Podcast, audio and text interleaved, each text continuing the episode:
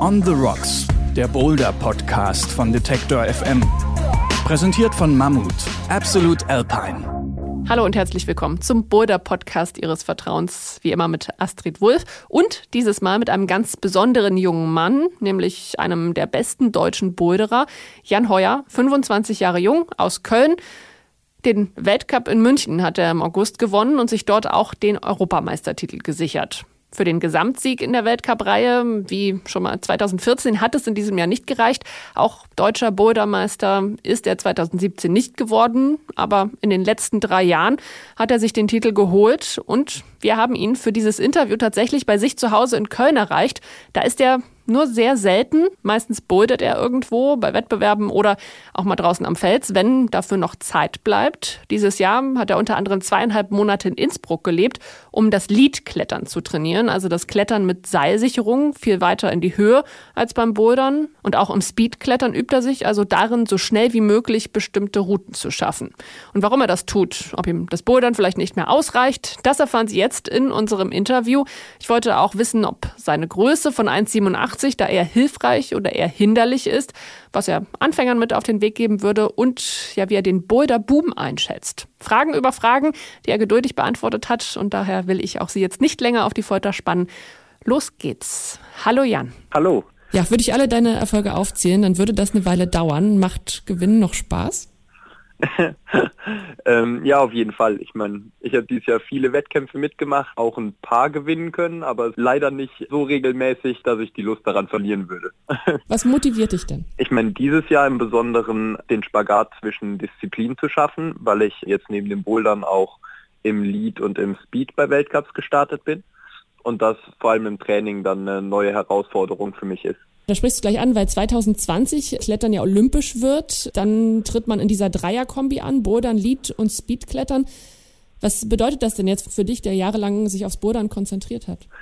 Ich habe glücklicherweise zu meinen Jugendzeiten viel mit Seil geklettert, ähm, Jugend-Europacups im Lead gemacht und auch ähm, schon zwei, drei Jahre im Lead-Weltcup Erfahrungen gesammelt. Von daher fällt es mir im Vergleich zu manch anderen Athleten vielleicht ein bisschen leichter, auch wieder zurück zum Lead zu kommen. Und Speedklettern ist für alle eine neue Herausforderung. Da haben die wenigsten Boulderer oder Leadkletterer vor dieser Saison schon irgendwelche Erfahrungen. Es gibt ja jede Menge Wettbewerbe, ne? Deutsche Meisterschaft, Europa, Weltmeisterschaft, Boulder World Cup, World Games, Boulder Bundesliga dann auch noch. Wie behältst du da den Überblick und entscheidest, wo du teilnimmst? Ich habe die alle mal in meinen Kalender eingetragen und habe dann immer kurzfristig entschieden, ob ich noch Lust habe, ob es gerade irgendwie von der Motivation und auch der Energie her noch passt, einen Wettkampf einzuschieben. Also meine, da ich die Weltcups mitmache, war recht klar. Bist du vor Wettkämpfen noch aufgeregt oder gibt es auch so eine Art Erfolgsdruck, wenn man ja schon viel gewonnen hat? Ich finde selber immer spannend, wie sich das so über die Jahre verändert. Das schwankt von Wettkampf zu Wettkampf sehr. Also wenn ich mittlerweile bei einem Hobbywettkampf oder auch bei einem Masters mitmache, wo ich zwar gut klettern möchte, aber das Abschneiden für mich persönlich jetzt nicht so wichtig ist, dann merke ich selber, dass ich nicht mehr sonderlich nervös bin. Hm, aufgeregend könnte dann aber äh, Tokio werden. 2020 wird Klettern olympisch. Ist das das nächste große Ziel, Olympiasieger? ist auf jeden Fall ein großes Ziel, auf das ich die nächsten Jahre hinarbeite. Zum Glück ist das nicht mein nächstes großes Ziel. Ansonsten würde ich, glaube ich, die Motivation im Training verlieren. Also für mich ist immer wichtig, kurz- oder mittelfristig auch Ziele zu haben, Projekte, auf die ich hinarbeiten kann obwohl die Saison noch gar nicht rum ist, habe ich schon wieder wirklich Lust, mich auf Bouldern zu konzentrieren demnächst. Und die Boulder-Saison 2018 ist für mich so das nächste große Ziel, auf das ich hinarbeite. Bouldern ist ja irgendwie ein Gemeinschaftssport, obwohl am Ende beim Wettkampf jeder für sich alleine kämpft. Wie erlebst du das? Im Wettkampf bin ich immer noch überrascht, dass auch auf höchstem Niveau eine freundliche Atmosphäre herrscht. Also die besten Kletterer untereinander verstehen sich auch noch gut. Mit manchen davon fahre ich zusammen in Boulderurlaube und so weiter. Wir trainieren vor Wettkämpfen zusammen.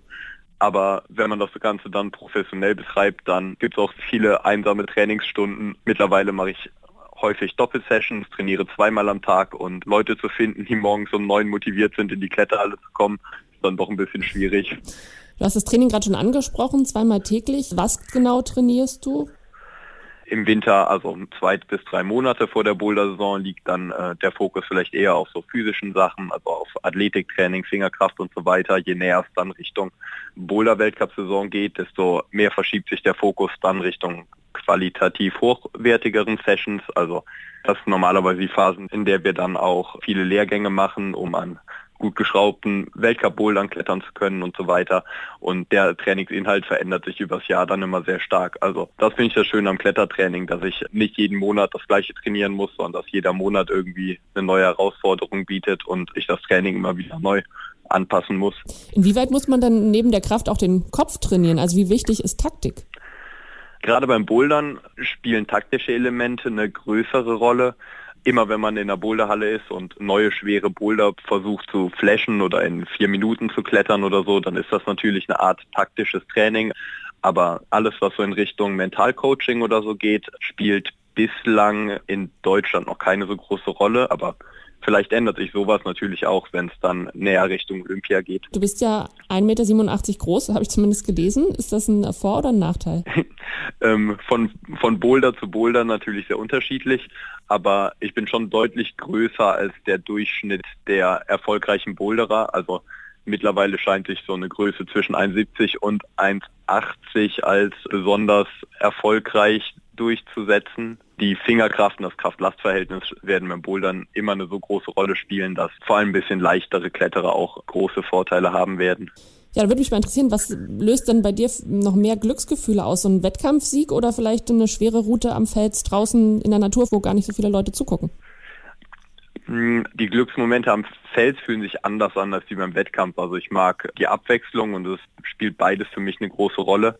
Wenn es dann beim Wettkampf mal super gut läuft und man mal einen Weltcup gewinnt oder so, dann äh, ist das in dem Moment für mich ein bisschen intensiver, während so Boulder-Trips natürlich einfach ein schönes Gesamtpaket bieten. Also ergänzt sich ganz gut meiner Meinung nach. Da schiebe ich jetzt nochmal eine Frage hinterher. Der große Reiz des Boulderns, was macht das für dich aus? Der Reiz des Boulderns liegt für mich immer noch daran, immer mit neuen Herausforderungen konfrontiert zu sein. Also sowohl im Wettkampf als auch am Fels gibt es so viele Boulder, vor denen man erstmal steht und davon überzeugt ist, dass sie gar nicht möglich sind oder Boulder, bei denen man erstmal keine wirkliche Lösung hat und dieser Prozess des Erarbeitens von immer neuen Lösungen das Kreative daran ist das, was mir am Bouldern generell Spaß macht, also sowohl am Fels als auch im Wettkampf. Hast du vielleicht einen Tipp für Anfänger, die sich verbessern wollen, die vielleicht noch nicht draußen am Fels hochkommen?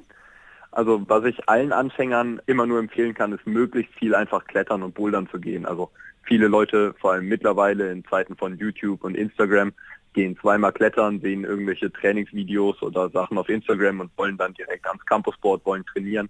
Also ich glaube, die größten Fortschritte, die ich am Anfang gemacht habe, habe ich dadurch erreicht, einfach viel Klettermeter zu sammeln, viel Erfahrung zu sammeln und vor allem immer mit Spaß dabei zu bleiben. Also so echte stupide Trainingseinheiten, irgendwelche Klimmzugsachen oder Fingerkraftgeschichten, die habe ich vor wenigen Jahren angefangen, um an meinen Schwächen zu arbeiten.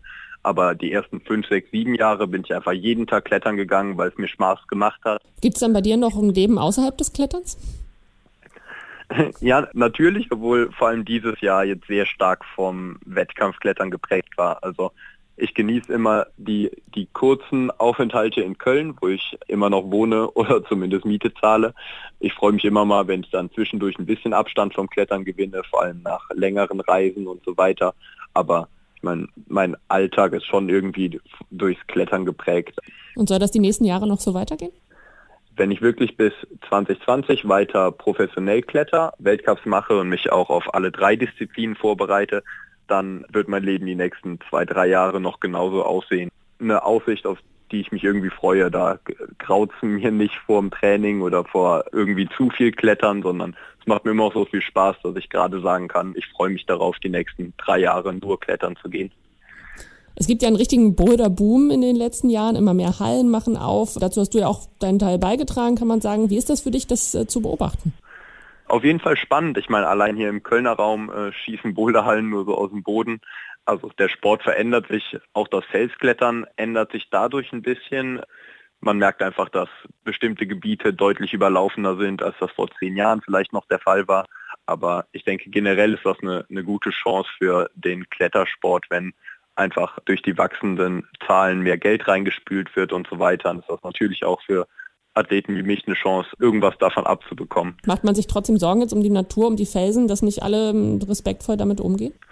Hm, auf jeden Fall. Ich glaube, ähm, ist wichtig, dass vor allem in den nächsten Jahren in den Kletterhallen schon den Leuten gezeigt wird, vorgelebt wird, wie man sich am Fels oder in der Natur zu verhalten hat. Also die meisten Leute werden ja immer noch mitgenommen von erfahreneren Kletterern und ich denke, da liegt dann die Verantwortung auch. Dann würde mich nochmal interessieren, wie sieht es mit Frauen und Männern aus? Haben die aus deiner Sicht ja die gleichen Möglichkeiten in dem Sport? Was mich beim Klettern wirklich immer wieder fasziniert ist, wie hoch das Niveau der Frauen ist, sowohl beim Wettkampfklettern als auch am Fels. Finde ich faszinierend, wie viel man eben doch durch Technik und andere Sachen wettmachen kann. Also in Innsbruck in der Kletterhalle sind so viele Frauen, im Weltcup klettern, dass man, da ich einfach regelmäßig im Training weggeblockt wurde, am Fels weggeblockt wurde. Also das Niveau der Frauen beim Lead und beim Bouldern finde ich unglaublich hoch und durch die verschiedenen Herausforderungen im Weltcup durch den Routenbau schaue ich mir selber super gerne auch Frauenklettern an. Mhm, zum Schluss würde ich gerne noch wissen, was wünschst du dir für die Boulder-Szene? Ähm, würdest du was verändern, verbessern? Also ich bin in Frechen in einer sehr alten Kletterhalle groß geworden mit viel Tradition, eine der ersten Hallen im Raum. Und gerade beim Bouldern stand immer so dieses Gesellige im Vordergrund. Also es gab eben eine Szene, innerhalb derer sich alle gekannt haben, alle einigermaßen gut verstanden haben. Und ich hoffe, dass dieses familiäre nicht verloren geht, dadurch, dass einfach jetzt mehr Leute in die Kletterhallen kommen. Der Europameister 2017 im Bouldern. Jan Heuer sagt das hier im Interview im Boulder Podcast von Detektor FM. Weitere Infos gibt es natürlich wie immer auf unserer Website unter detektor.fm slash serien slash bouldern. Zum Beispiel, wie und wann er zum Klettern und Bouldern gekommen ist und an welchem Ort er nach wie vor am liebsten klettert ja, Jan hat uns erzählt, wie er Wettkämpfe erlebt, aber wie viel Aufwand es ist, so einen Wettkampf zu organisieren, was da alles hintersteckt, das wird Thema in der nächsten Folge sein. Und bis dahin sage ich Tschüss und gerne auf Wiederhören. On the Rocks, der Boulder Podcast von Detektor FM. Präsentiert von Mammut, Absolute Alpine.